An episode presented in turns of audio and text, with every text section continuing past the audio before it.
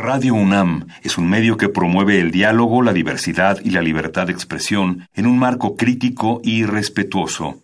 Los comentarios expresados a lo largo de su programación reflejan la opinión de quien los emite, mas no de la radiodifusora.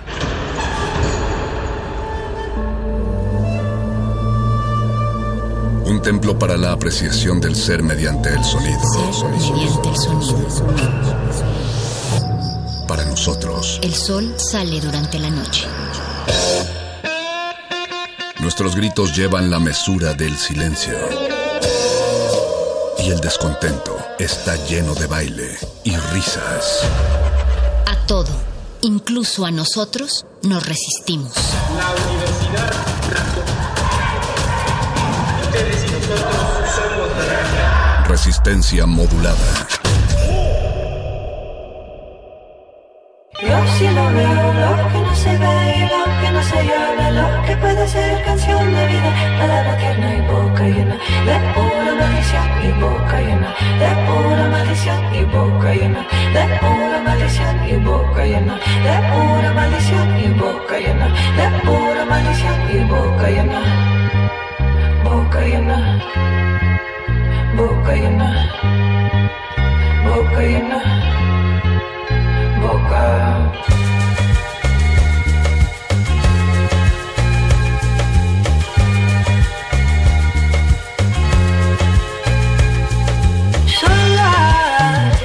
si me despido. ¿De quién le importa si me voy? ¿De quién le importa si me vaya si me retiro? Se oye,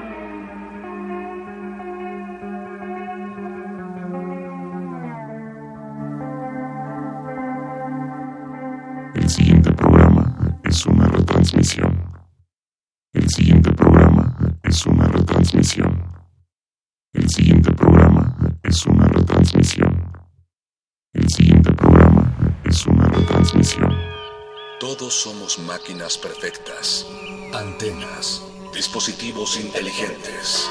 Somos la comunidad más grande de la historia. Somos la comunidad más grande de la historia. La tecnología es abrumadora. Aquí puedes usarla a tu favor. Resistor. Resistor.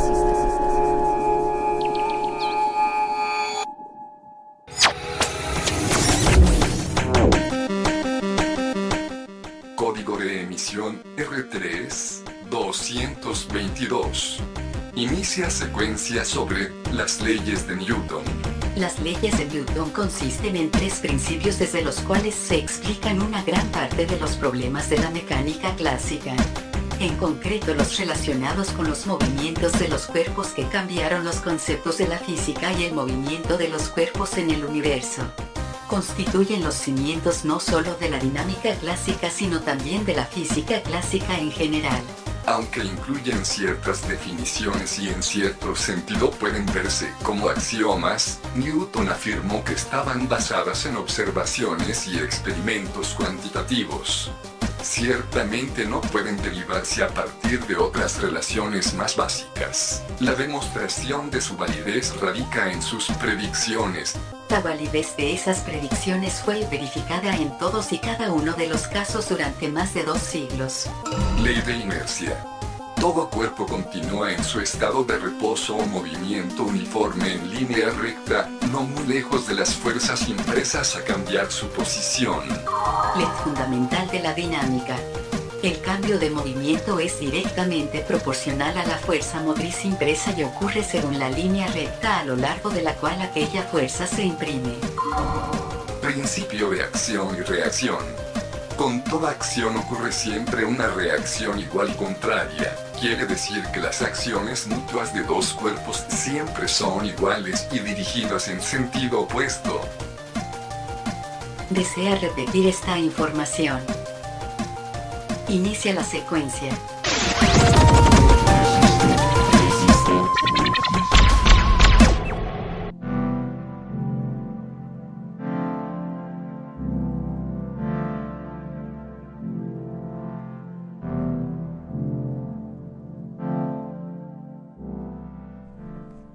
Muy buenas noches, gracias por darnos la bienvenida hasta el rincón más recóndito de sus oídos. Esta noche de Resistencia Modulada da inicio una vez más a este proyecto de divulgación, de comunicación, pero sobre todo de re revolución del pensamiento. Así es como Resistor inicia esta noche a las 20 horas, un poquito pasadas de las 20 horas, las 8 de la noche aquí en la Ciudad de México. Estamos transmitiendo totalmente en vivo desde el 96.1 de frecuencia modulada aquí en Radio UNAM y también puedes estarnos escuchando en alguno de nuestros sitios web resistenciamodulada.com y radio.unam.mx, así llegamos hasta todo el mundo gracias a la World Wide Web. También puedes comunicarte con nosotros, dar seguimiento a nuestras publicaciones en Twitter en arroba Rmodulada y en Facebook Resistencia Modulada, además de nuestros canales de YouTube Resistencia Modulada y nuestro perfil en Instagram R modulada. Esos son algunos de los puntos por los cuales te puedes comunicar, dar seguimiento y conocer todo lo que está sucediendo en esta resistencia que como habrás notado ya recientemente ha cambiado su formato, su programación y los horarios. Es por eso que ahora Resistor, esta sección de ciencia y tecnología, da inicio a las 20 horas los jueves. Yo soy Alberto Candiani y les agradezco que, que, nos estén sintonizando. Quiero agradecer también al señor Agustín Mulia por pilotear esta nave, este transatlántico, a través de las frecuencias y del espacio gerciano. Desde luego un agradecimiento al productor ejecutivo, al doctor Arqueles, y al señor Apache Raspi, que también está aquí haciéndonos fuertes en esta emisión. Un, agrade un agradecimiento también a Daniela Beltrán, a Carlos Arteaga, y a Cristina por apoyarnos en la producción de este programa.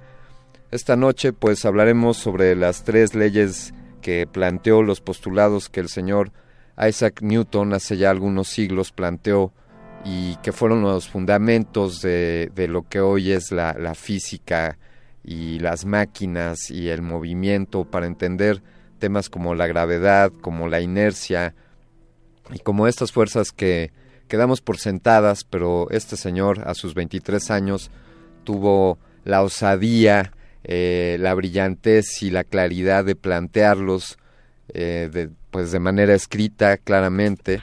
Eh, una de sus obras, su obra más importante, Los principios matemáticos de la filosofía natural de Isaac Newton, donde nos explica ahí los fundamentos de la ley de, la gravedad, de la ley de la gravitación universal. Pero este fue un personaje que a esa temprana edad tenía estos hallazgos, estos planteamientos. Él nació el 20 de marzo, no, corrijo, algunos dicen que nació el 25 de diciembre de 1642 y otros dicen que nació el 4 de enero de 1643, esto en la localidad de Woolsthorpe en Lincolnshire en Inglaterra y vivió 84 años terminando su vida por ahí de, de acuerdo a algunos, el 20 de marzo, otros dicen que el 31 de marzo de 1727. Un personaje sin duda controversial, con ideas eh, radicales, trabajó, bueno, pues eh, sus áreas de especialidad, la física, las matemáticas, la astronomía, la teología, sí, sí, la teología, la alquimia, también se decía que era espiritista, fue miembro del Parlamento del Reino de Inglaterra pues, en la Universidad de Cambridge, alcalde de la Casa de Moneda, director de esta misma Casa de Moneda, fue presidente de la Royal Society y colaboró como profesor desde temprana edad también en la Universidad de Cambridge. Y bueno, pues algunos datos curiosos. Eh, el papá, el papá que también se llamaba como él, falleció tres meses antes de que Isaac Newton naciera. Eh, también fue, como les decía, mostró gran interés en la alquimia, en el misticismo y en la teología. Si era un momento en el que la ciencia, eh, si es que ahora está en camino divergente a, la teología o, a las creencias religiosas, pues en este momento el señor Newton podía combinar ambos mundos. No vemos aquí por qué no puedan combinarse. Eh, y si a ustedes les ha llegado a influenciar o a aconsejar sus padres sobre qué carrera o a qué dedicarse en la vida, bueno, les puedo decir que la madre de Isaac Newton deseaba que, este joven se convirtiera en granjero. Seguramente eran frases como hoy, eh, ¿cómo te vas a dedicar a ser músico? Deberías de ser médico o abogado. Pues quizá a Newton le decían, ¿cómo vas a ser matemático? deberías dedicarte a algo de provecho como granjero. Y pues estas son algunas cosas de las que hablaremos en esta emisión sobre este destacado personaje de la historia de la ciencia y desde luego sobre los postulados que, que nos ha planteado y que siguen vigentes, siguen vigentes ya que pueden ser considerados como, como leyes. Les recuerdo, pueden este, comunicarse con nosotros a arroba Rmodulada en Twitter y también en Facebook. Y bueno, antes de, mandar a la primera canción, quiero queremos desde aquí, de, desde Resistor, hacer llegar una felicitación al proyecto de Descarga Cultura, que a sus 10 años de existencia se está renovando. Ustedes deben de conocer bien este sitio web, Descarga Cultura, un podcast al cual se pueden suscribir.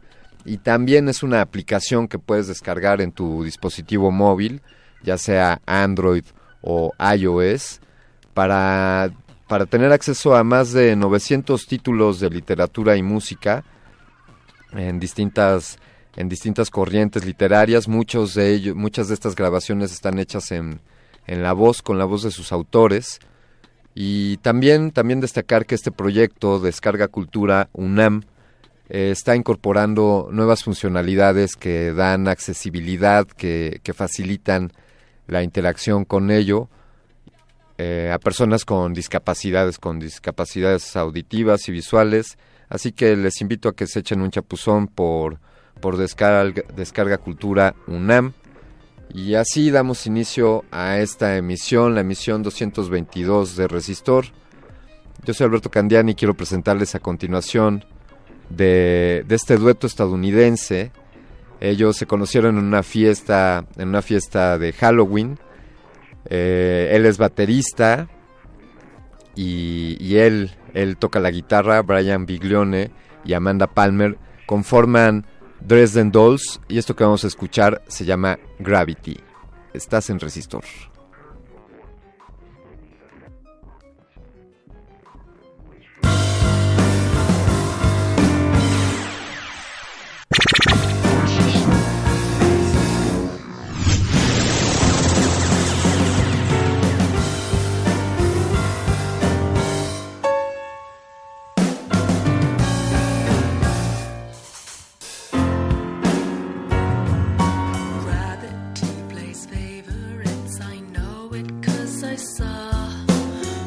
lost.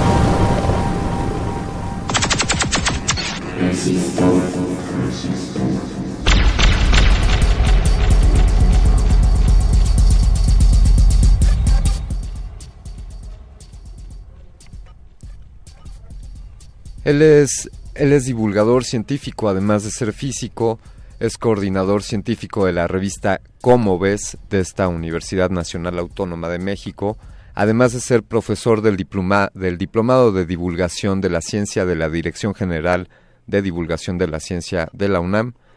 Ha publicado en revistas mexicanas como Cómo ves, la Gaceta del Fondo de Cultura Económica y Hoja por Hoja, así como en la revista británica Physics World. También ha impartido conferencias en muchas ciudades en México y también Costa Rica, Colombia, Brasil, Panamá y otros países. Autor de más de 10 libros, eh, dos de los cuales han sido traducidos a otros idiomas y tiene publicaciones en México, en Colombia, en Brasil y en otros países también de este mundo. Además de ser becario de la Fundación Civitella Ranieri de Nueva York, por su trabajo como divulgador científico. Es por ello que nos honra darle la bienvenida y presentar esta noche al doctor Sergio de Regulés. ¿Cómo te encuentras, Sergio? Buenas noches. Hola, Alberto. Buenas noches. Muy contento de estar aquí contigo. Muchísimas gracias, Sergio, y eso nos hace también estar muy contentos por acá. Y bueno, ¿qué, qué te parece que estemos abordando, hablando de alguien que, que vivió hace, hace pues más de 300 años? Y que lo que dijo o lo que presentó pues sigue vigente. ¿Qué, ¿Qué nos dices respecto a Isaac Newton y por qué es tan importante o por qué es digno de mencionarse?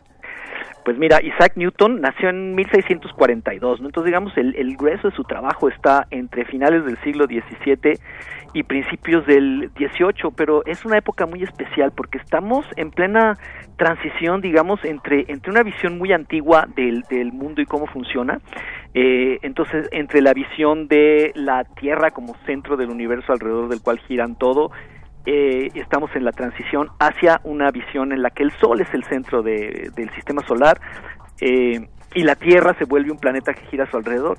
Y también en la transición acerca de entender bien cómo se mueven las cosas, ¿no? Porque hasta, hasta entonces, salvo algunos destellos por ahí de, de, de visión en la, en la Edad Media, pues se pensaba que para que las cosas se muevan tenías que estarlas empujando y en cuanto las dejas de empujar se paran, ¿no? Y en fin, un montón de, de, de, cosas así acerca del movimiento que eran muy intuitivas, pero que ya se estaba viendo que no podían ser ciertas. Y Newton cuando nace, digamos, nace en el momento adecuado para venir a ser la culminación de ese cambio que ya habían iniciado entre Nicolás Copérnico y luego Johannes Kepler y, y sobre todo Galileo. Entonces nace en un momento súper importante, todo está por inventar en cuestiones de ciencia moderna.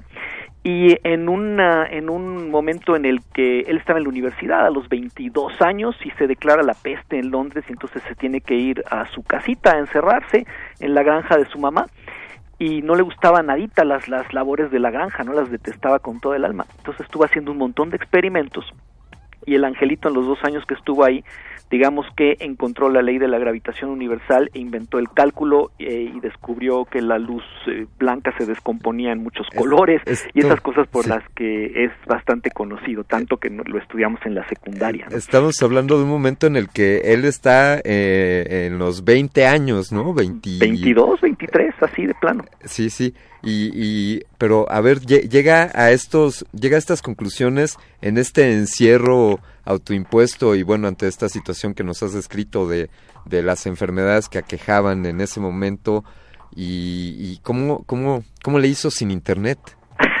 ¿Verdad?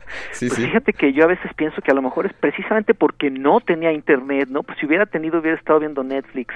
Claro. Eh, entonces, como no tenía, eh, Newton era muy habilidoso con las manos, ¿no? Tenemos, siempre pensamos que una persona que es muy buena con el cerebro es a la vez torpe de movimientos y, y, y, y con las manos posiblemente, pero Newton no cumple este estereotipo. Era, era un tipo bastante raro, no era muy simpático, eh, incluso cuando se enojaba con alguien se ensañaba hasta la muerte, ¿no? Y así se peleó con un matemático alemán que se llamaba Gottfried Wilhelm Leibniz, ¿no? Eh, se pelearon hasta que Leibniz murió y Newton todavía siguió peleándose más allá. Eh, pero era muy inteligente, las matemáticas se le daban muy bien y además era sumamente habilidoso con las manos para construir cosas. E incluso, aparte de las famosas leyes, ¿no? De las que hablaremos, sí. también inventó cosas, inventó el telescopio que en lugar de tener lentes, tiene un espejo que tiene muchísimas ventajas sobre el sobre el, el, otro telescopio que se llama un refractor, ¿no? El telescopio reflector de Newton tiene un montón de ventajas y fabricó pues no sé cuántos, ¿no? pero digamos inventaba cosas y hacía cosas con las manos. Eh, pero eso sí, no le pidas nada de labores de la granja porque se cuenta que una vez, estando más chavito, lo mandaron a pasear a las vacas del, del, del padrastro. Sí. Su padre había muerto antes de que él naciera y la mamá se volvió a casar y bueno, vivían con el padrastro y regresó sin las vacas, se le perdieron y no se dio cuenta cuándo, entonces... Sí, que venía con, con la rienda de los animales sin haberse dado cuenta de que los había extraviado. Que los ¿no? había extraviado, ¿no? Sí, es una anécdota bien conocida de Newton. Esa sí posiblemente cierta, no como otras que se cuentan que seguro que no. Sí. Eh, es, nos, nos, por favor, descríbanos un poco sobre este invento, que, que no es poca cosa, eh, en cuanto a su telescopio, o sea, a, antes que, antes que el telescopio que él plantea con estos espejos que tiene mucho más eh, área de captación de luz, pues eran, eran mediante lentes, ¿no? ¿Cómo, ¿Cómo eran los telescopios antes y qué, qué hizo Isaac Newton con su invento?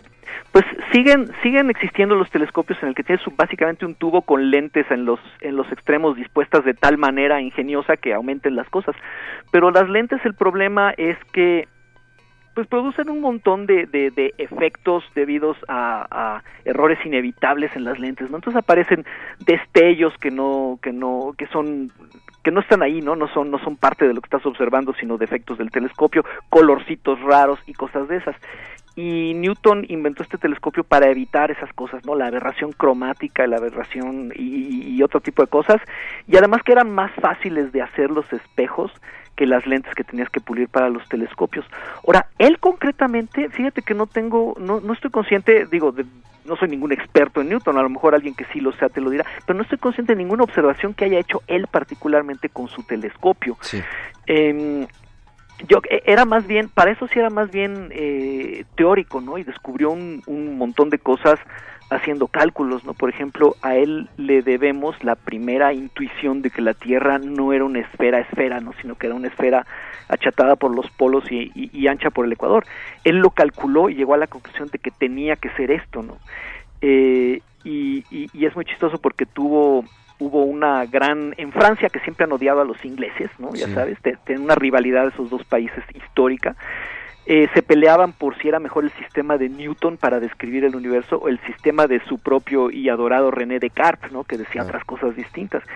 Y este asunto de la Tierra o, oblonga u oblata eh, desató una batalla tremenda en Francia, ¿no? Y había un grupo de personas, entre ellos Voltaire, el escritor, varios matemáticos, Maupertuis, la, la este, señora Émilie du Châtelet, que era una matemática también muy famosa, que decía, estaban a favor de Newton y el, el, astrónomo real de Francia, digamos, o su equivalente, que era eh, Jean-Dominique Cassini y su hijo, que decían, no, claro que no, Descartes tiene razón. Y este y al final el rey mandó una expedición, años después el rey mandó una expedición a, a Laponia y otra al Ecuador, sí. a que midieran a ver si la Tierra era como decía Newton o como decía Descartes, ¿no? Y al final ganó Newton. Entonces, bueno, todo esto para decirte que con su puro cerebro, con su pura mente, podía descubrir cosas asombrosas y, sí, no le, no le recuerdo ninguna observación astronómica concreta. Sí, eh, sería muy interesante, seguramente existen el, ¿cómo llamarlo? Quizá talleres o ejercicios que, que sigan la línea de pensamiento de Newton como para poder deducir las, las mismas conclusiones a las que llegó. Se me ocurriría como, como un trabajo con, con niños desconectados de internet y en el cual nos, pudiese, nos pusiésemos a hacer ese tipo de observaciones y, este tipo de experimentos pues pues en casa, ¿no? Como dices, solamente con nuestros cerebros y con nuestras manos. Sí, y además varios de esos experimentos se, se pueden repetir. Los razonamientos newtonianos tienen una elegancia y una sencillez característica. Eh, y Newton, un poco como Einstein, es, es una persona que a partir de observaciones muy sencillas y razonamientos en el fondo muy simples saca conclusiones muy profundas. Entonces, por ejemplo, en la escuela, pues eh, muchos hicimos el famoso disco de Newton, ¿no? En el que haces un, un, disco de esos que giran con unos estambres, como cuando metes hilitos en un botón y haces un juguetito que gira muy muy divertido. Pero pones una una un disco de cartón más grande, lo haces girar a toda velocidad, le pintas colorcitos, todos los colorcitos encima, y si lo hiciste bien, cuando da muchas vueltas se ve blanco en lugar de verse de colores.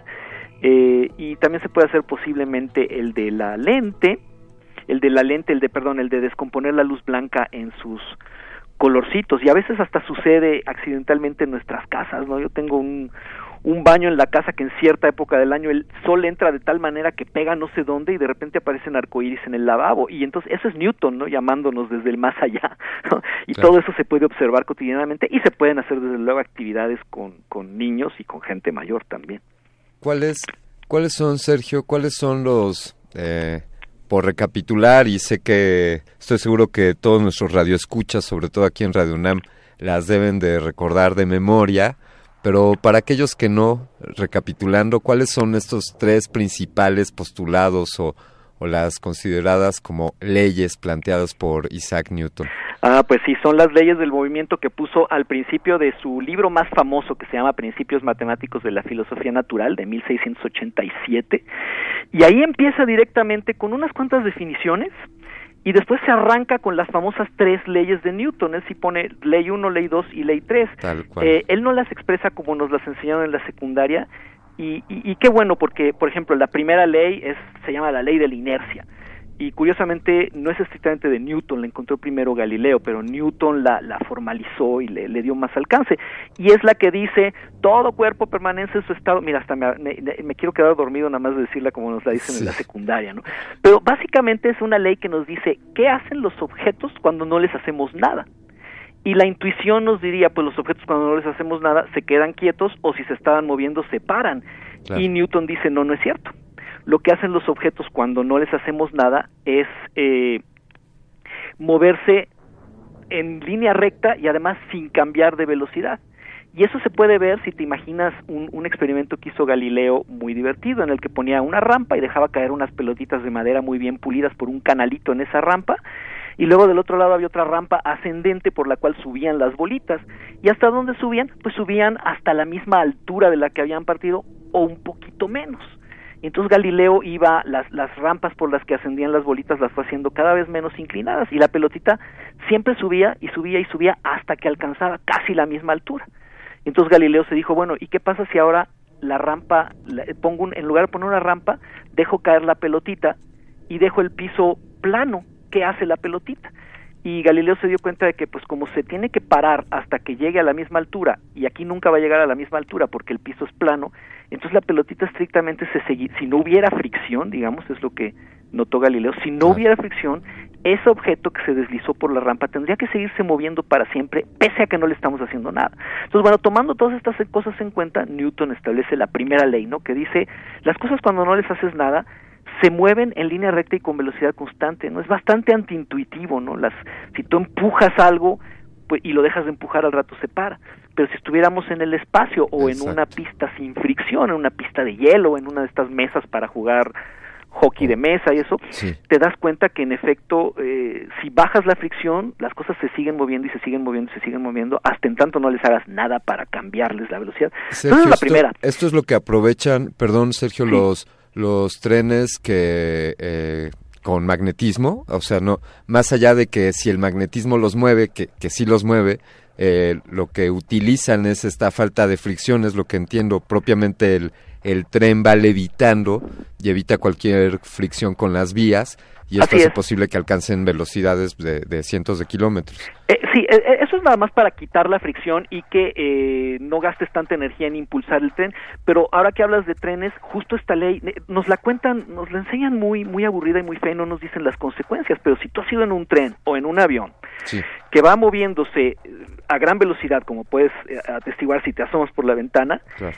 eh, pero a velocidad constante va, va volando o va avanzando parejito, sin curvas, sin sacudidas. Entonces tú te puedes olvidar perfectamente que estás en un tren o en un avión y si te sirven un café te lo pueden servir como si estuvieras perfectamente parado en la cocina de tu casa y si hubiera una mesa de ping pong en el avión podrías jugar ping pong perfectamente. Y ese es el significado profundo de la primera ley de Newton.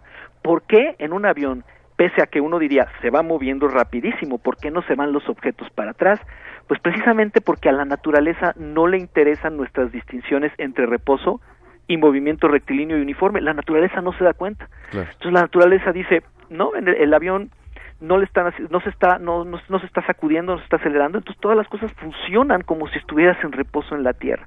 Y ese es el significado profundo y, y podríamos seguir pero bueno claro no da tiempo en, en bueno en, y, de, y de hecho estamos siempre en ese movimiento no o sea estamos en, en un en una esferoide eh, en, esta, en este planeta que se está desplazando a, a altísimas velocidades y girando y, y estamos, está sucediendo eso, ¿no? Está sucediendo Es- porque no lo sentimos, ¿no? Claro. Y justo el hecho de que no sintamos, Sí. eh, hay, hay sutilezas ahí, Muy porque el movimiento este que tenemos nosotros sobre la Tierra es circular, De pero básicamente sí, eh, Sí. No, no lo sentimos y podemos hacer todas las cosas normal precisamente por la ley de la inercia, ¿no? Sí, sí.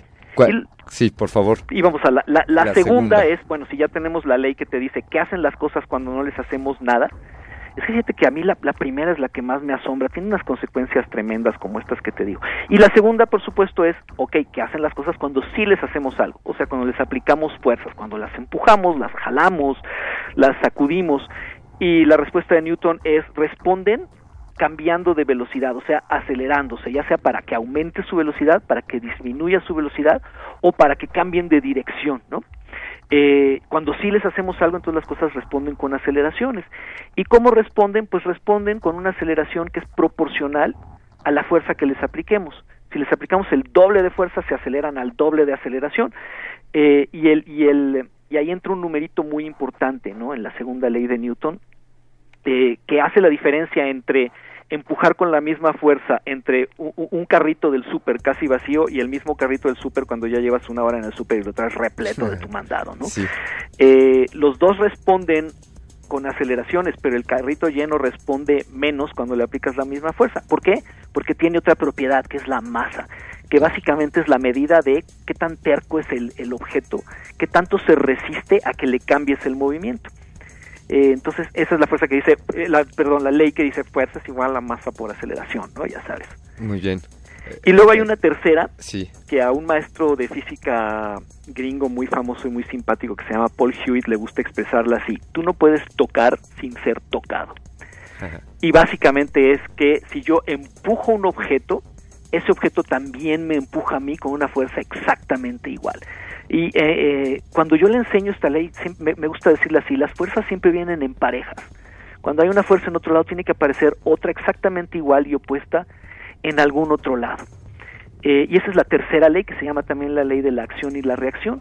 Y resulta que tú no necesitas más que estos tres principios, esta, eh, muy, muy generales, estas tres como regularidades de la naturaleza muy generales, para describir cualquier movimiento que te puedas imaginar. Y movimientos más allá de los que pudo haber estudiado el propio Newton con su propia teoría, ¿no? O sea, es- una teoría que al final de cuentas trasciende a su creador y se vuelve más lista que su creador a lo largo de los siglos que siguieron, ¿no? La, la teoría de Newton del movimiento. Sin duda disfrutaría ver de, de todas las consecuencias de, de lo que él vislumbró y el, el hilo el hilo negro que él sí descubrió, ¿no? Me, gusta pensar eso, eh, ¿no? Como cosas, ya no hay nada nuevo bajo el sol, bueno, eh, él encontró eso nuevo bajo el sol que estaba frente a, a todos los demás, pero que nadie había visto, ¿no?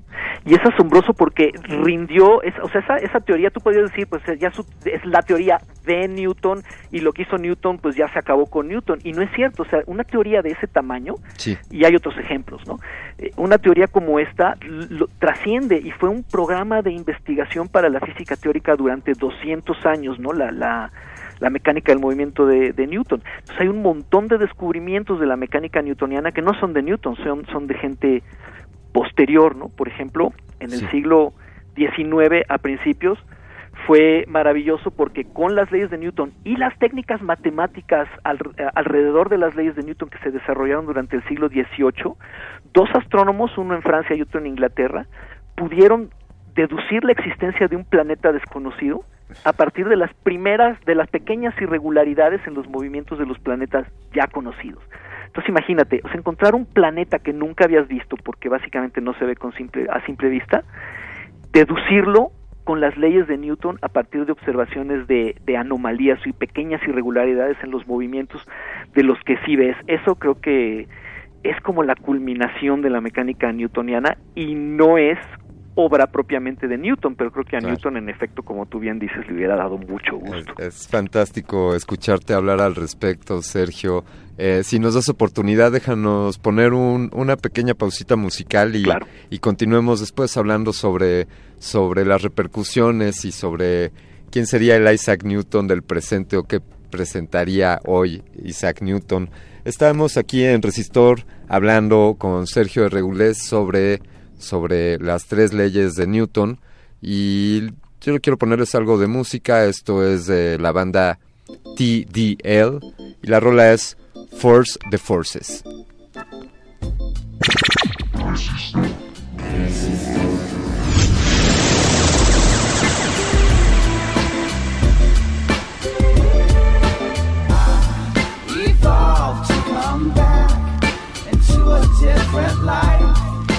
Return to myself, but in another time,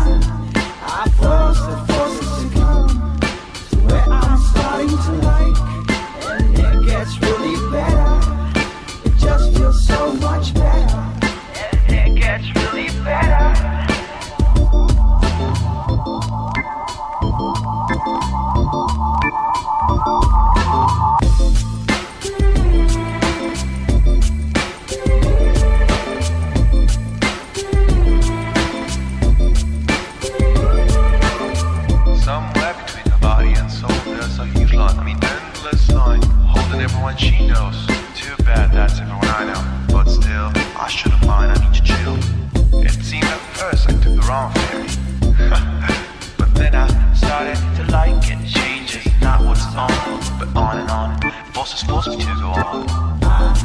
evolve to come back into a different life. Return to myself, but in another time, I force the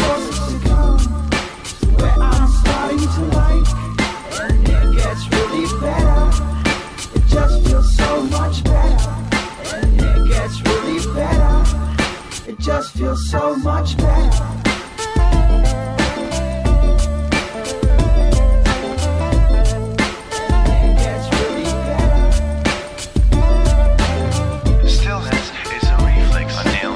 Understanding the word perseverance is not an option because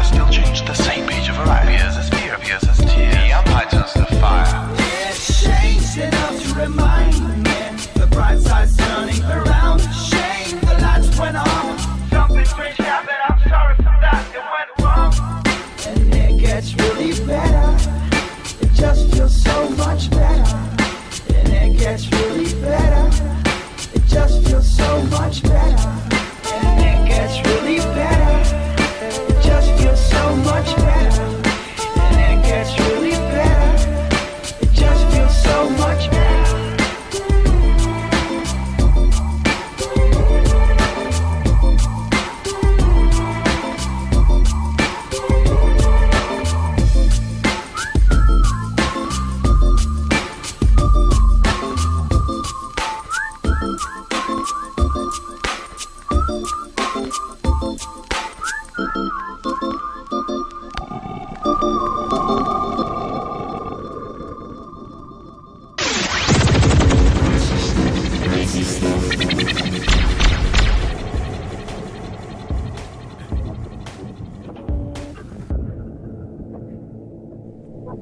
Continuamos aquí en Resistor hablando sobre las leyes de Isaac Newton. Tenemos en la línea al doctor Sergio Regulés, quien es divulgador de la ciencia y también colaborador científico de la revista Como ves. Sergio, eh, eh, te, anticipo que, bueno, espero no meterte en un problema, pero ahí, ahí te va este planteamiento.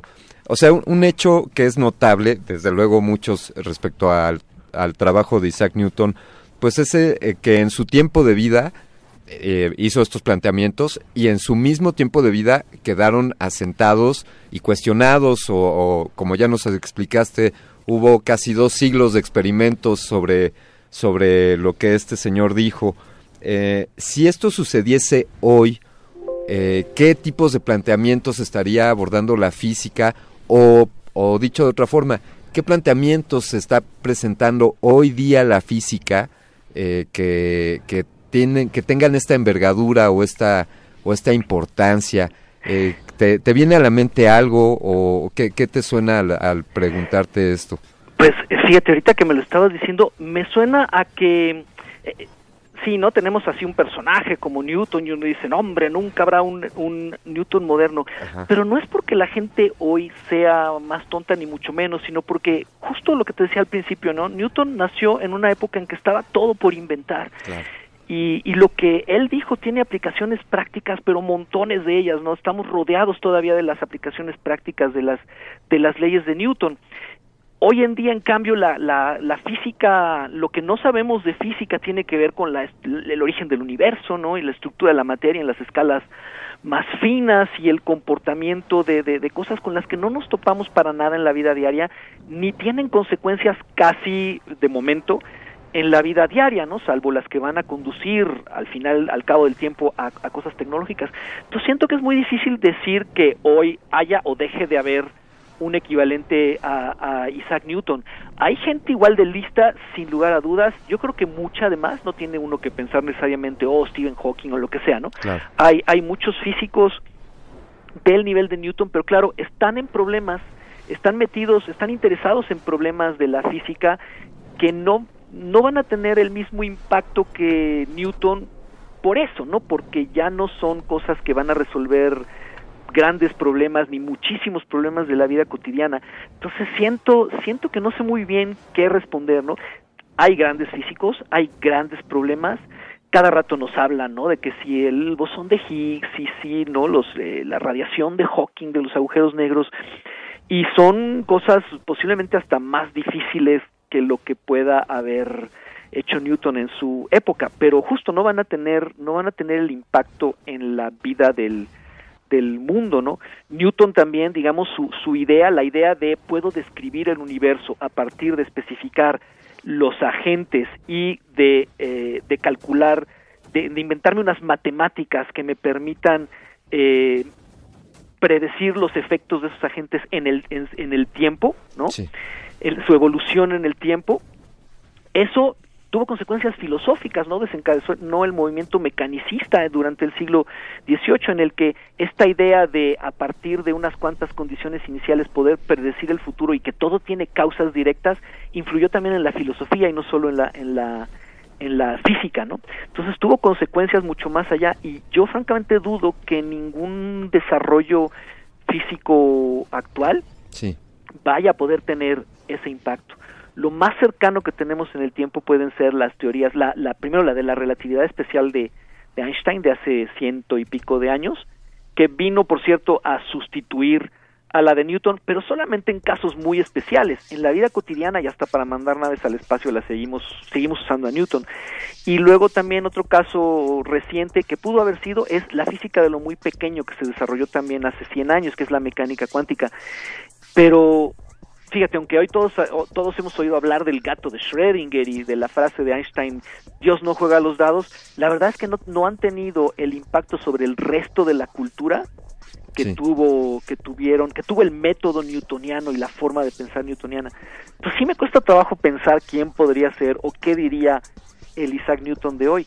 Quizás sería interesante ir en una máquina del tiempo a traernos a Newton para acá y, y ver qué haría, ¿no? Sergio, por favor. O que alguien escriba la novela, por Eh, favor, eso sería interesante. Eh, sin duda sería fantástico que, que alguien se aventara ese, ese viaje. O, o si te encuentras la nave, Sergio, por favor, y, y ves que hay ahí un par de lugares disponibles. Te llamo inmediatamente. Eh, muchísimas gracias. Oye, ¿podrías, ¿podrías platicarnos un poco para ir cerrando, eh, bueno, sobre lo que hay- se- sabemos que andas en, en muchos, en muchos escaparates. ¿Dónde puede nuestros radioescuchas seguirte? ¿Tienes redes sociales? Además de la revista ¿Cómo ves? ¿Dónde más estás colaborando? ¿Aún están con el diplomado de divulgación de la ciencia? Cuéntanos un poco de lo que estás haciendo, por favor. Sí, yo estoy, todos los días estoy en la redacción de la revista, como ves, también escribo bastante para la revista, eh, ahí pueden encontrar mis artículos, en este, este mes hay uno justo que tiene que ver con, con Einstein. Mm, tengo redes sociales en, eh, en Facebook, Twitter, Instagram, soy relativamente aburrido en esas, tengo, en, Facebook sí tengo una página como la página profesional, ¿no? Digamos, dedicada a mis actividades de divulgación y a hablar de, de cosas de ciencia. Está mi blog, que aunque lo tengo relativamente abandonado, pues tiene un acervo muy grande que se puede leer casi casi como un libro. Si buscan el blog de Sergio de Regules o se solía llamar Imagen en la Ciencia, si buscan eso lo encuentran en, Blogger y ahí hay un montón de material para leer de, de, de, lo que fui acumulando en el pasado. Y luego también están mis libros que eh, ahorita en este momento están en librería reediciones de dos libros míos ya viejitos que se llaman El Sol Muerto de Risa y Las Orejas de Saturno, los está reeditando Penguin Random House y justo acaba de salir el, el segundo y estos los encuentran ahorita en librerías. Sería padre también que los pudieran leer.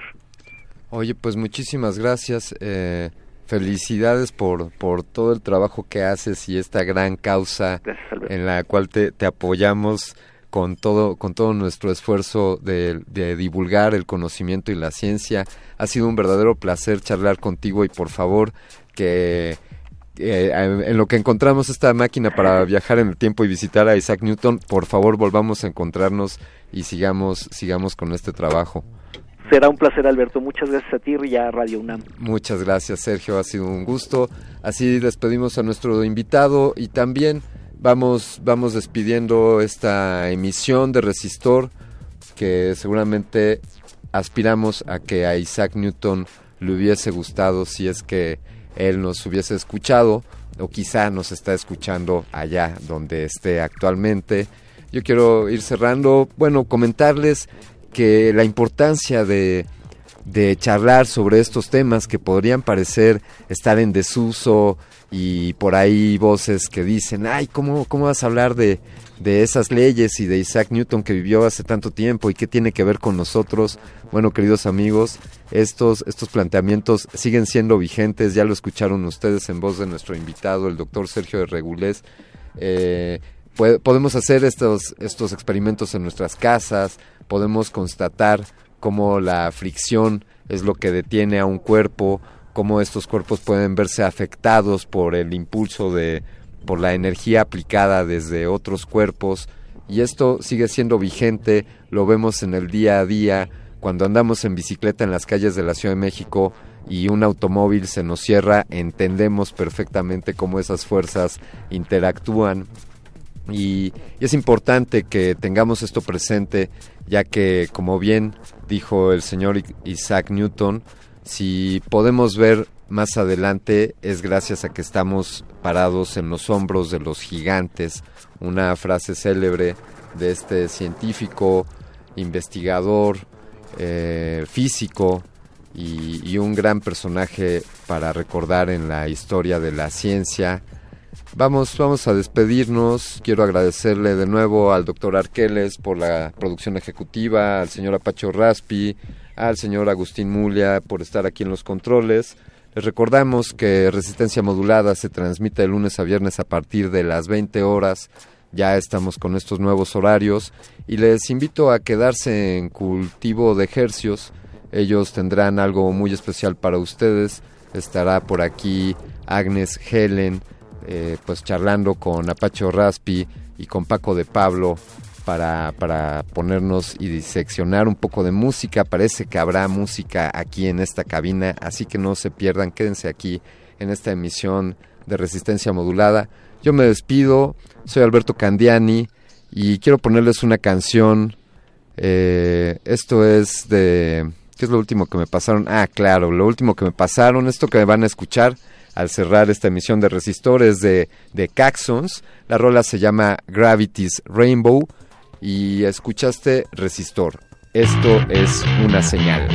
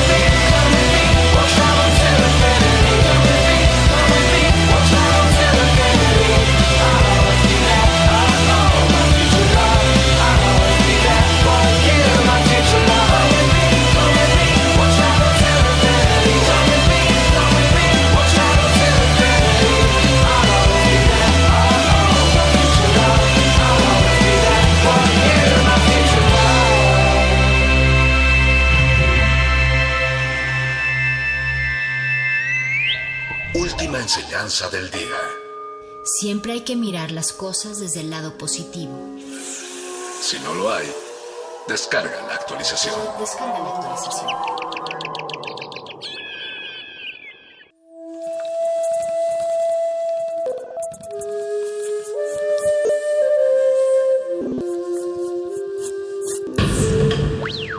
La música emergente es como el silencio. Presente a nuestro alrededor. Pero audible solo para quienes tienen disposición de escuchar. Como todos, en este campo de cultivo. Cultivo de ejercios.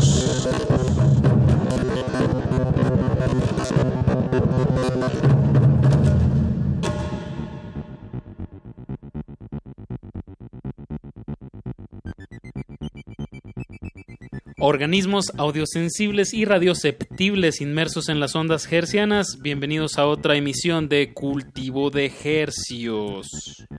El invernadero musical de resistencia modulada que se atomiza y transmite los lunes y los jueves a las 9 de la noche en compañía de ustedes y de música recién cultivada que hacemos llegar hasta sus oídos. Por la comodidad del 96.1 de FM XEUN Radio UNAM, qué la salvajemente cultural. Transmitiendo desde el Valle de México a toda la aldea global a través de nuestro portal en línea www.resistenciamodulada.com y me parece que también estamos transmitiendo en AM, entonces saludos monofónicos. 860 AM y también llegamos al mundo entero a través de radio.unam.mx. Les saludan desde estos micrófonos su servidor Apache o Raspi. Y su servidor Paco de Pablo, muy buenas noches. Gracias por su sintonía y pues una vez más, aquí estamos en Cultivo de Ejercios. Otra vez, otra vez. Es bien interesante, hemos visto a través de estas últimas semanas de encierro cómo las temáticas de las canciones se permean o al menos se ven desde este desde esta óptica en la que estamos todos. Reitero, es muy sano que sigamos que siga la música. Si para eso, Paco, ahí sí ahí sí me preocupo. Sí, no si para eso ya yo para qué vengo aquí, para qué me aparezco en Radio UNAM. No, no, ya no tendríamos de qué hablar. Sí ha sido muy interesante todo lo que ha pasado últimamente en términos eh, musicales. Veo que muchos proyectos, desde promotores hasta bandas y artistas independientes, han tratado de darle la vuelta, de, de adaptarse a esta situación, de llegar a las audiencias de otras maneras. eh, como conciertos el- en línea, como talleres. las semanas ante- eh, el par de semanas pasadas, ¿no? Que hablamos de, de este festival Erizo en Casa Fest. Exacto, talleres o tal vez ofrecer un detrás de escenas en la grabación de, de un EP. En fin, como que- Donaciones. donaciones, así es. Eh, siento que se está cambiando el paradigma poco a poco de cómo algunas personas, músicos, consideran que es la mejor manera de acercarse a sus audiencias, que de por sí con el surgimiento de las redes sociales, pues eso ya presentó un cambio de paradigma, ¿no? Pero creo que ahorita estamos presenciando uno nuevo, uno que todavía no tiene forma, pero ahí algo está saliendo. Y viéndolo desde abajo, desde los creadores independientes, porque bueno, hay unos esfuerzos también ahí de, de conciertos de autocinema y así dices, bueno, no, no lo siento muy incluyente, pero bueno, esos son otros temas, ¿no? Sí, sí, sí, sí, pues es, habrá que ver, habrá que ver cómo, cómo, cómo regresamos a algo que no podremos regresar. Al menos, o gradualmente, En realidad. Sí, sí, sí. Si se puede hablar de un regreso, pues más bien tal vez eh, partimos de un lugar y ya vamos a ir hacia otro, nuevo. no pues sé. estamos muy orgullosos en este espacio de, de sonar la música de Ampersand en esta ocasión. Nos entregan un tercer sencillo de su aún no publicado EP que se va a llamar Seis Conejo.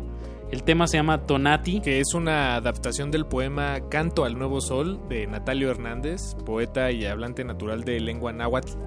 Eh, y en la letra de esta canción, pues queda explícita la cosmovisión de pueblos originarios e incluso hay fragmentos de, de la canción, bueno, en algunos momentos eh, este, exacto, náhuatl. cantan en, en náhuatl. Y la música fue producida por Marcol, que ya nos ha visitado aquí en Cultivo de Ejercios hace un par de años, ¿no, Apache? Creo. Un productor de electrónica y canción muy fino. Entonces, pues es un, una gran dupla esta de Ampersand con Marcol, ya que pues estos temas, los que está abordando Ampersand de pueblos originarios y poesía latinoamericana, está aterrizando a través de sonoridades de electrónica muy fina. Entonces, enhorabuena por Ampersand y este nuevo tema que se llama Tonati. Con eso empezamos este cultivo de estrenos y lo vamos a ligar con Roboto. El tema se llama Babel. No le cambie, música fresquecita hasta la comodidad de sus oídos de aquí hasta las 10 de la noche. Están en Radio UNAM. Príncipe nuestro, príncipe, niño precioso, bella flor. Al fin has llegado, al fin has brotado, precioso, bella flor. Príncipe nuestro, príncipe, niño precioso, bella flor. Al fin has llegado, al fin has brotado, precioso, bella flor.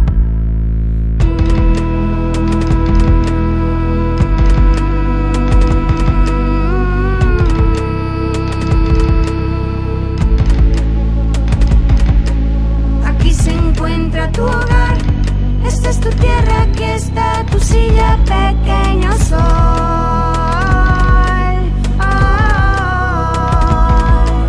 Aquí se encuentra tu hogar, esta es tu tierra, aquí está tu silla, pequeño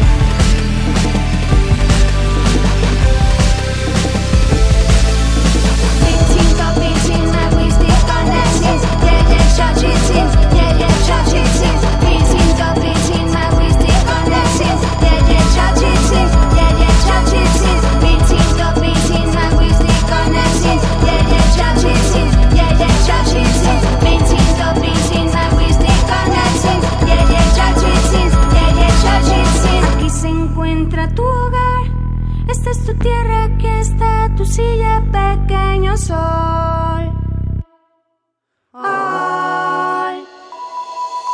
Aquí se encuentra tu hogar.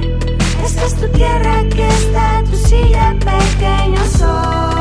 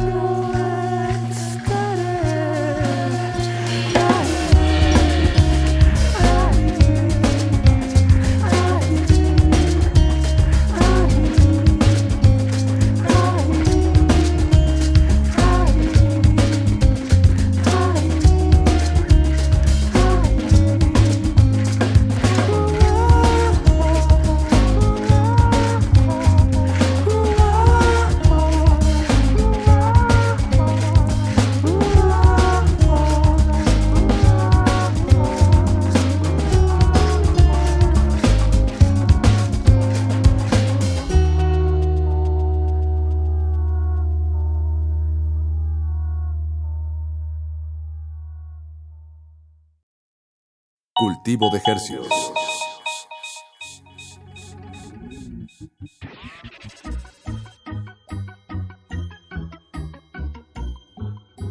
Comenzamos este cultivo de estrenos con Ampersand, su nuevo sencillo Tonati.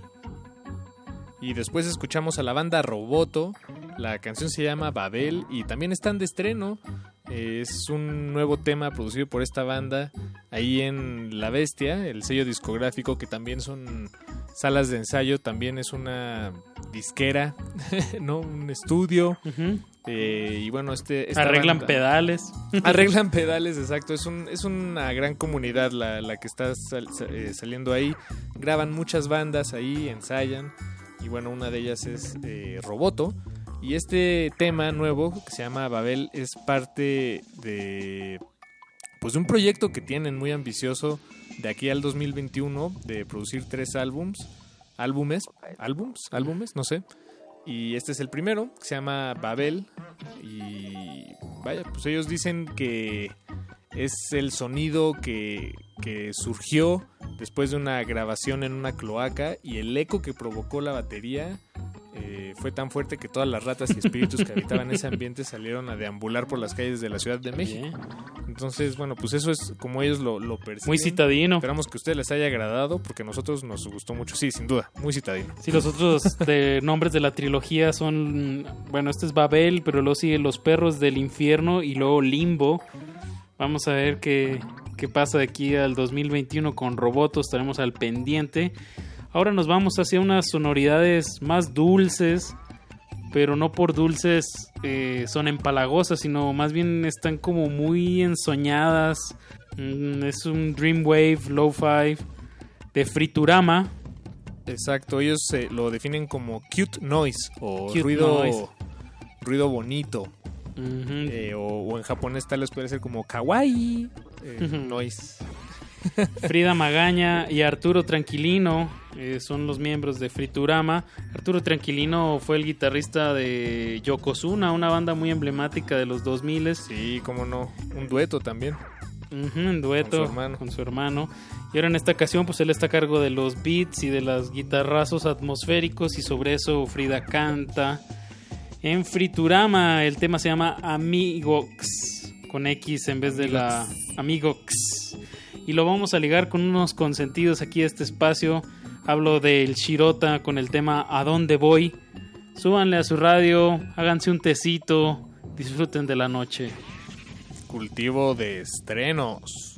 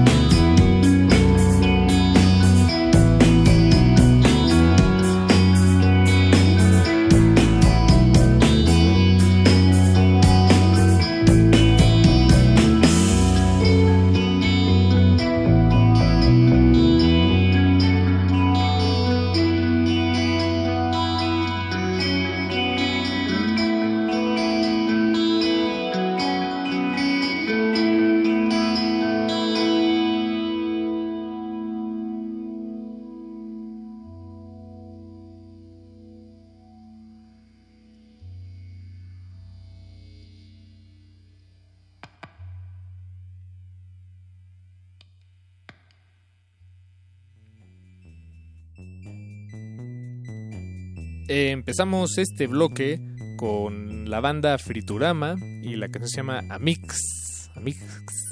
Y acabamos de escuchar del Chirota A dónde voy, que se desprende de tiempos raros, que se, es el disco que van a publicar el 12 de junio. Ya estamos ansiosos de escuchar todo el nuevo disco del Chirota. Qué nombre más atinado para disco, tiempos raros.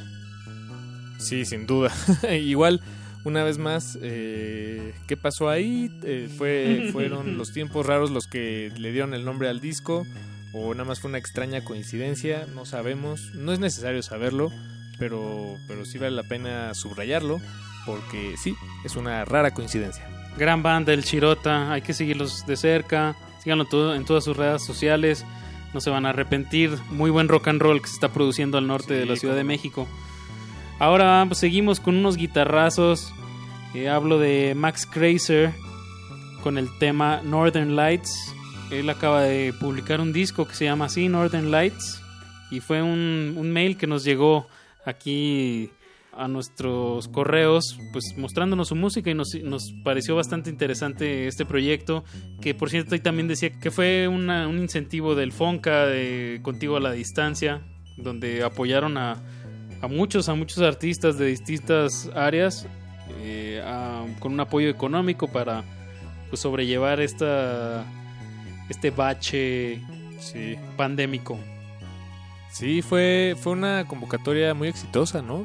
Contigo a la distancia. Pues se, se dieron muchas, muchas becas ahí. Sí, hay muchas becas. Supongo que reco- están recopilando muchísimos proyectos de- y, y ellos mismos están viendo cómo, cómo los están distribuyendo y en cierta cronología para pues tener como mucha variedad y cantidad de productos artísticos mexicanos. Enhorabuena. Así es, así es. Pues, y para el siguiente bloque, Apache, si te parece bien, vámonos con un estreno, no solo en cuanto al tema, sino eh, todo el proyecto. Se trata de Andrés Arzate. La canción se llama Feliz y es una grabación eh, que, que tiene a Mariana Uribe de Ayer Amarillo, ¿te acuerdas? Ahí en la Sí. batería. A Shamed Guadarrama de Electrum en las percusiones y a Andrea Franz ahí en- haciendo coros. Pues es un, es un proyecto nuevo, Andrés Arzate, él es mexicano y tiene muy pocas canciones publicadas en su catálogo, pero bueno, esta es de las más nuevas, se llama Feliz y pues es- con eso arrancaremos el siguiente bloque. Eso, y vamos a cerrar este bloque de tres con Joshua Moriarty. El tema se llama Isolation. Él es australiano, guitarrista de Miami Horror, eh, que ya nos ha entregado un par de temas muy interesantes y por eso seguimos al pendiente de lo que sigue publicando. Sí, vámonos con este bloque de tres y regresamos a su cultivo de estrenos. Cultivo de ejercicios.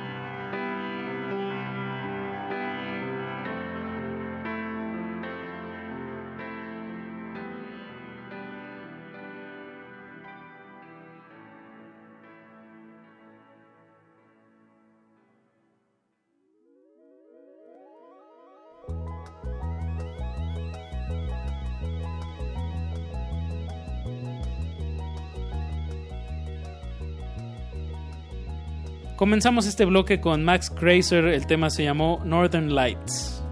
Y después escuchamos a Andrés Arzate con la canción Feliz. Y acabamos de escuchar de Joshua Moriarty, Isolation, músico australiano, guitarrista de Miami Horror, que pues nos ha estado enviando música muy fresca, muy variada. y Sí, sí, hace un par de meses, no, creo que un poco más de hecho, pero sí, a principios de este año sacó, a principios de este año sacó dos temas, Amor Salvaje y Savage Love, que en realidad es la misma canción, solo que una estaba en inglés y otra en español.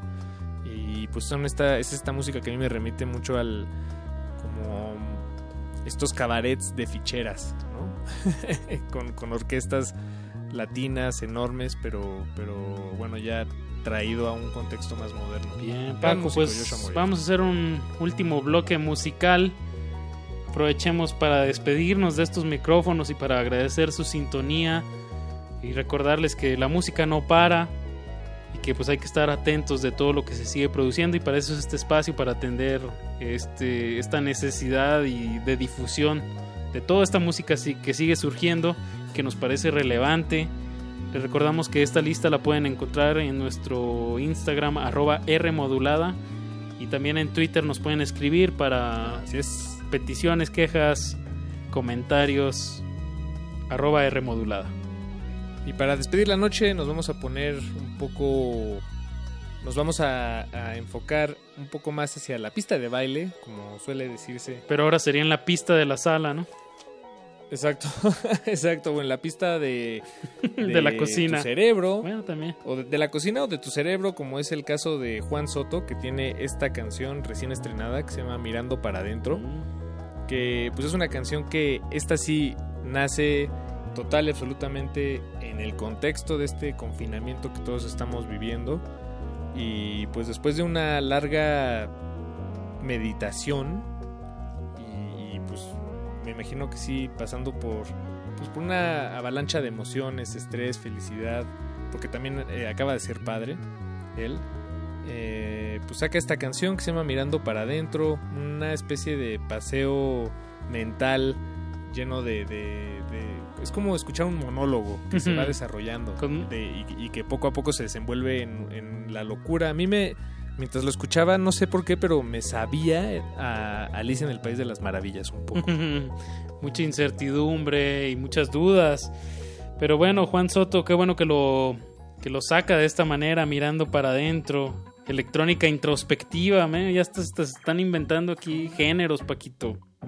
Sí, exacto, sí. Pues es que estamos todos encerrados. Y vamos a cerrar este cultivo de estrenos con unos una banda pues que ya tiene una trayectoria de varios varios años. Hablo de Susi 4 que bueno, estrenaron un tema que se llama Movimiento. Así es, una canción que grabaron junto con Mika Mont, que ella también es cantante aquí de, de la Ciudad de México. Y pues sí, están, están de regreso con, este, en forma de fichas. No, están, están de regreso con esta canción que se llama Movimiento. Que pues Susi 4, como bien dice Zapache, hace unos años pues, era una banda eh, muy activa. Y últimamente ya se han enfocado en, en otros proyectos, cada uno de, de los integrantes, pero bueno. Vámonos, Paquito. Bueno, está bien, sí, ya, vámonos. vámonos, Apache. Pues, eh, gracias por su sintonía a todos los que nos escucharon. Y pueden consultar toda la programación musical de esta noche en nuestras redes sociales, arroba R modulada y en Resistencia Modulada. Mm, Y con eso nos despedimos, Apache. Muchas gracias por su sintonía. No le cambie, a continuación Aguas Negras y nos escuchamos el lunes a las 9 pm con más estrenos, Paquito. Que estés muy bien, cuídate mucho. Un fuerte abrazo. Igual abrace, igual abrace a Pacho. Saludos a todos. Cultivo de Hercios.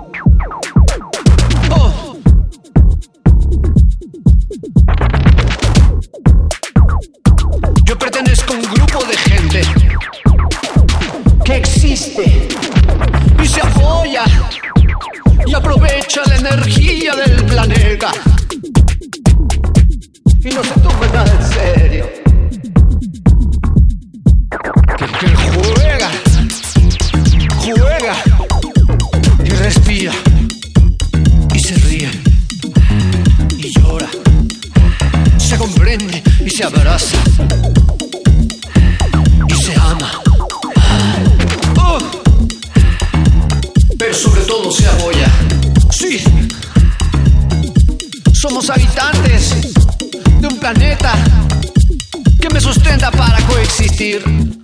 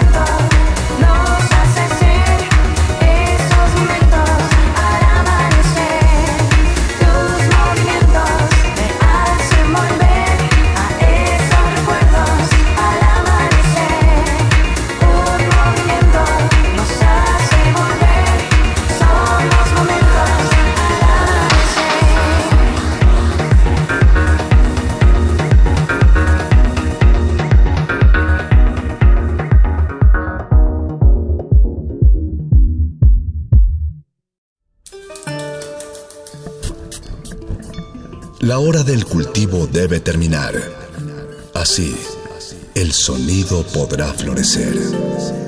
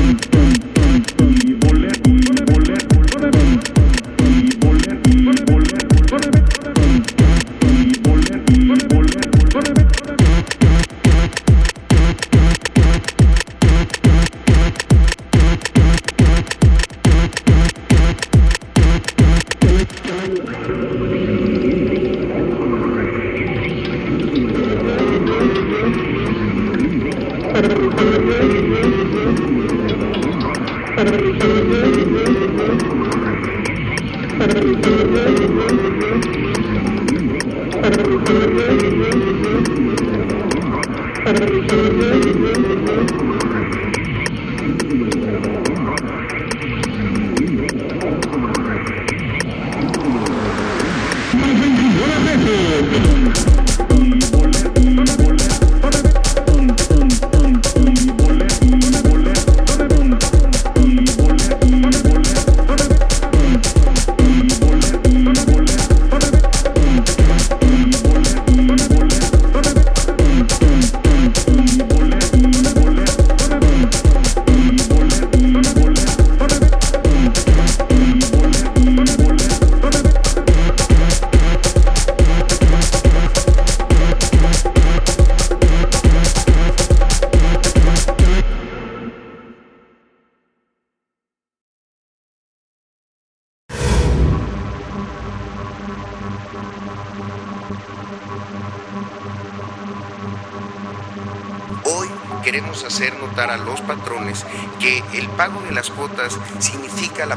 posibilidad que sus trabajadores tengan seguridad social y en ese sentido tengan acceso a servicios médicos. En contraste con algunas grandes compañías que no han permitido que sus trabajadores se resguarden en cuarentena, manteniendo su sueldo y prestaciones, llamó a los empresarios a no despedir trabajadores.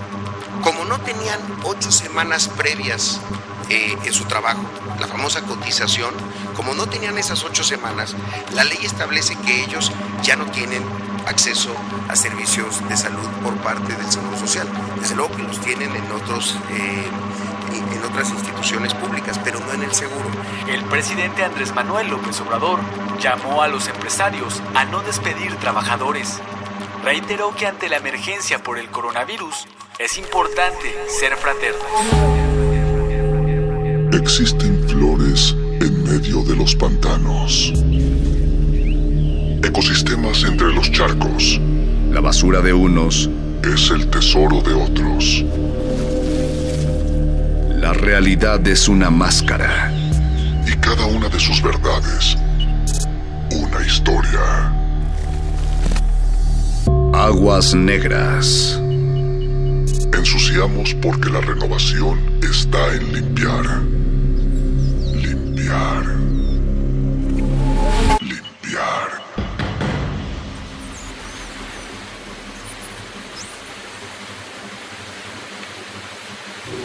Presidente Andrés Manuel López Obrador llamó a los empresarios a no despedir trabajadores. Reiteró que ante la emergencia por el coronavirus es importante ser fraternos.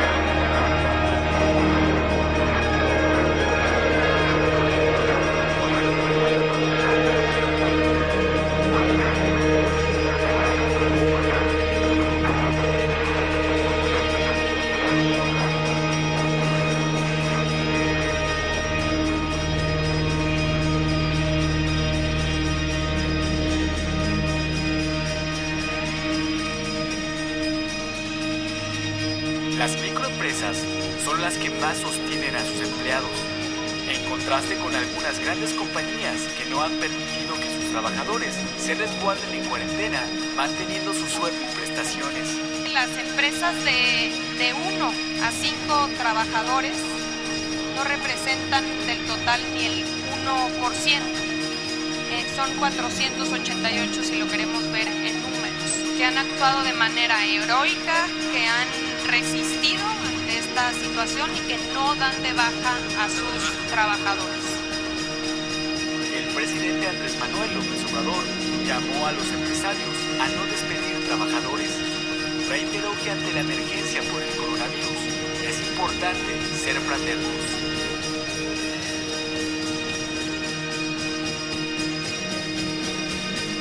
Eh, son 488 si lo queremos ver en números, que han actuado de manera heroica, que han resistido ante esta situación y que no dan de baja a sus trabajadores.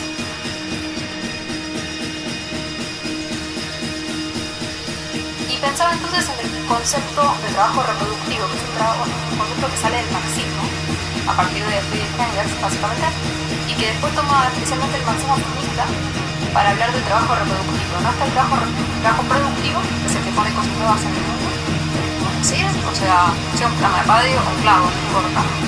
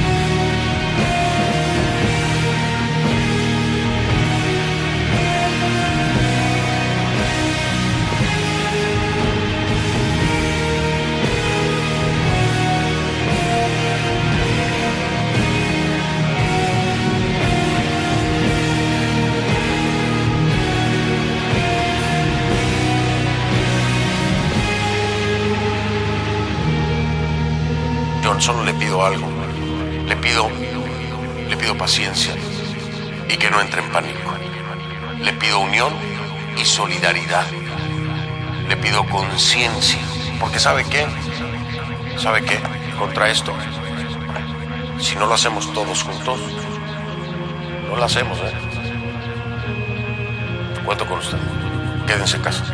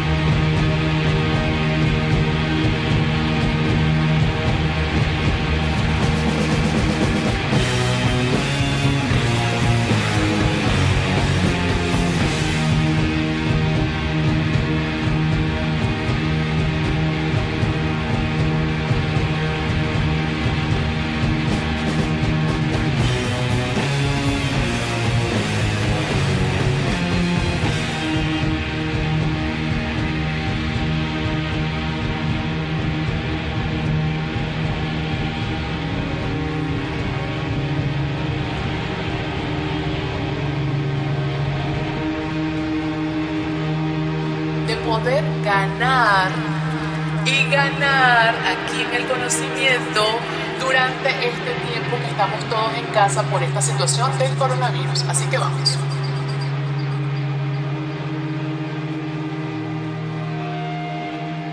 Aquí te vamos a dar 12 maneras, 12 formas de poder ganar y ganar aquí en el conocimiento durante este tiempo que estamos todos en casa por esta situación del coronavirus. Así que vamos.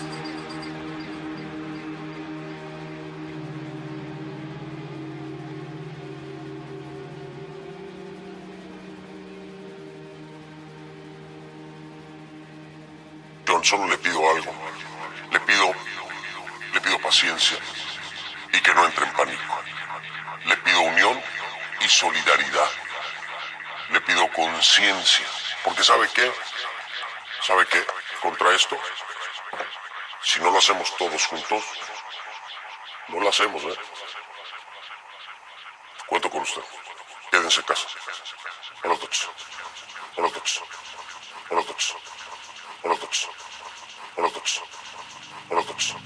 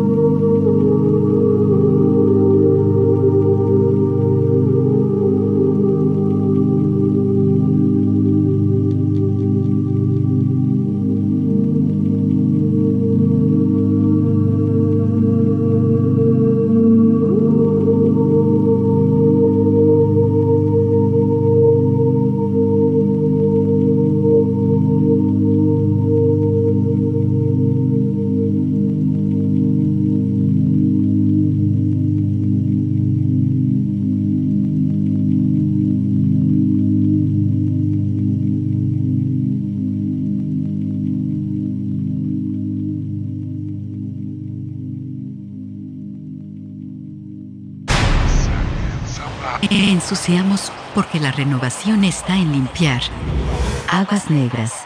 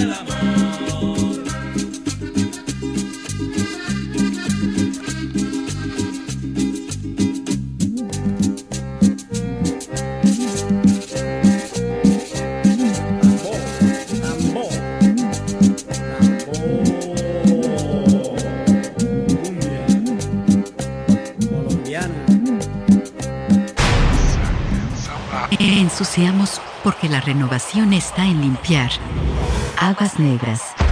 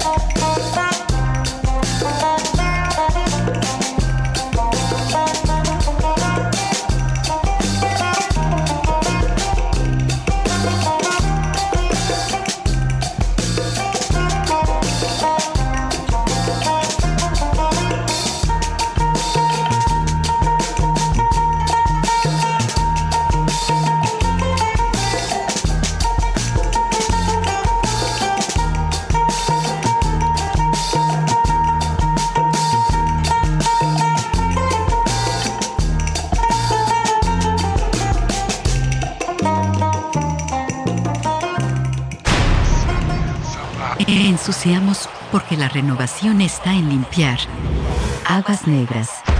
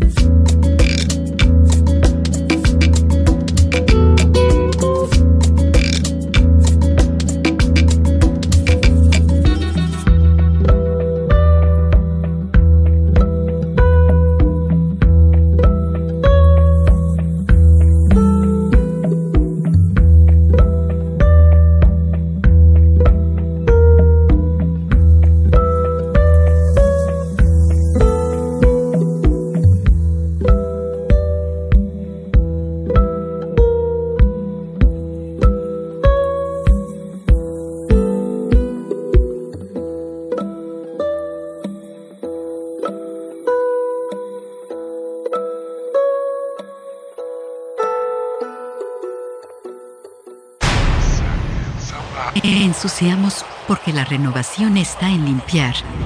Aguas negras.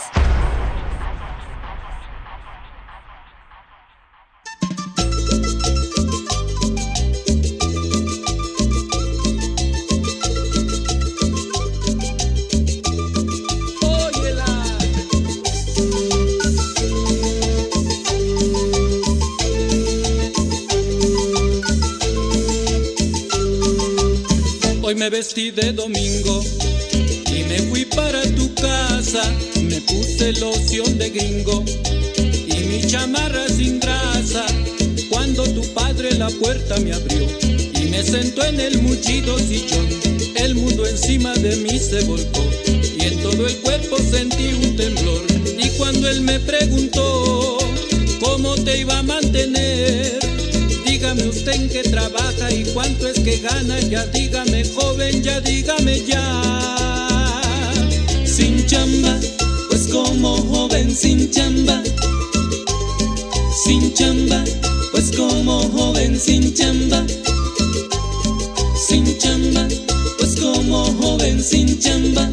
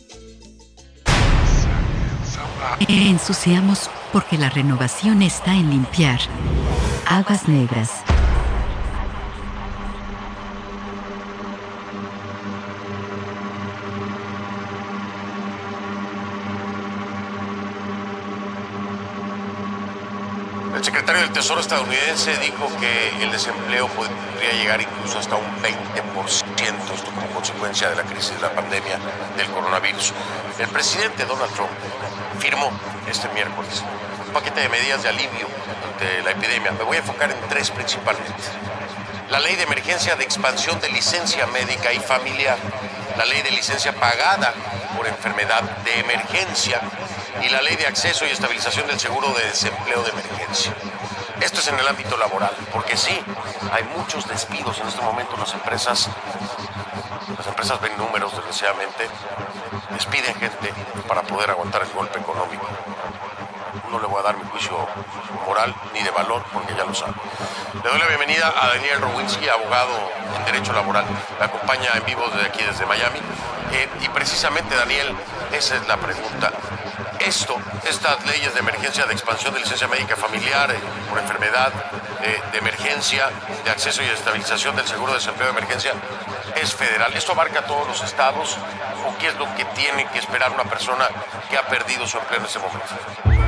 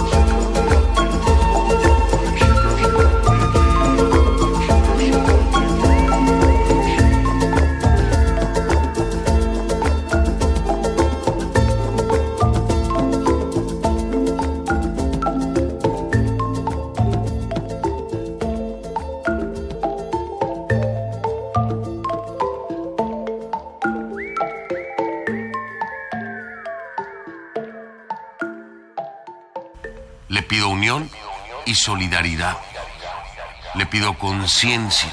Porque ¿sabe qué? ¿Sabe qué? Contra esto, si no lo hacemos todos juntos, no lo hacemos, ¿eh? Cuento con usted. Quédense en casa. Buenas noches. Ensuciamos porque la renovación está en limpiar. Aguas negras.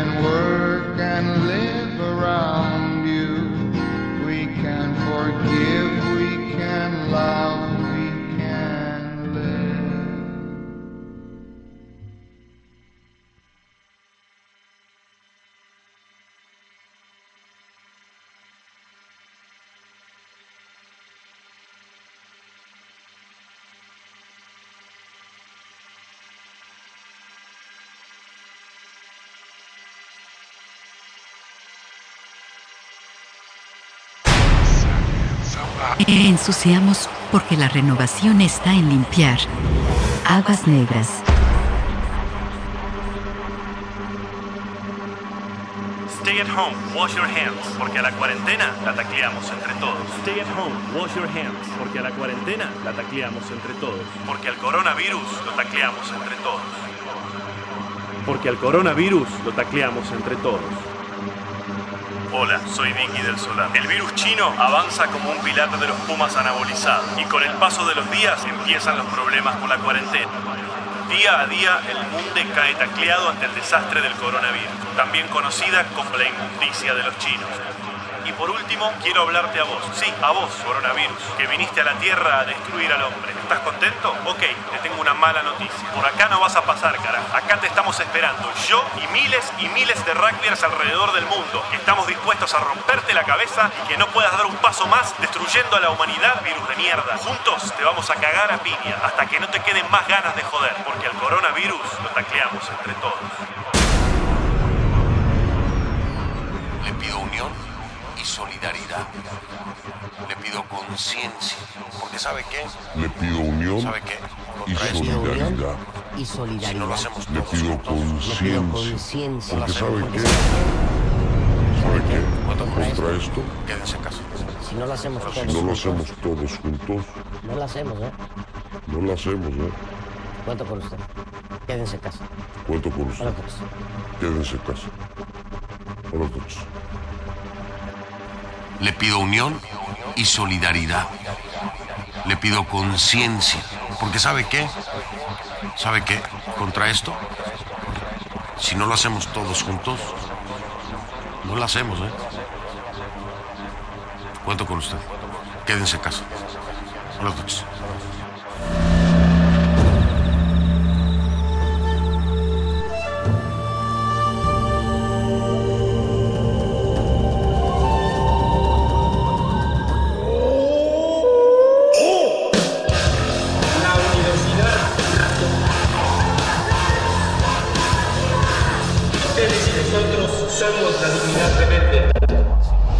Resistencia Modulada es una coproducción de Radio UNAM y El Universo.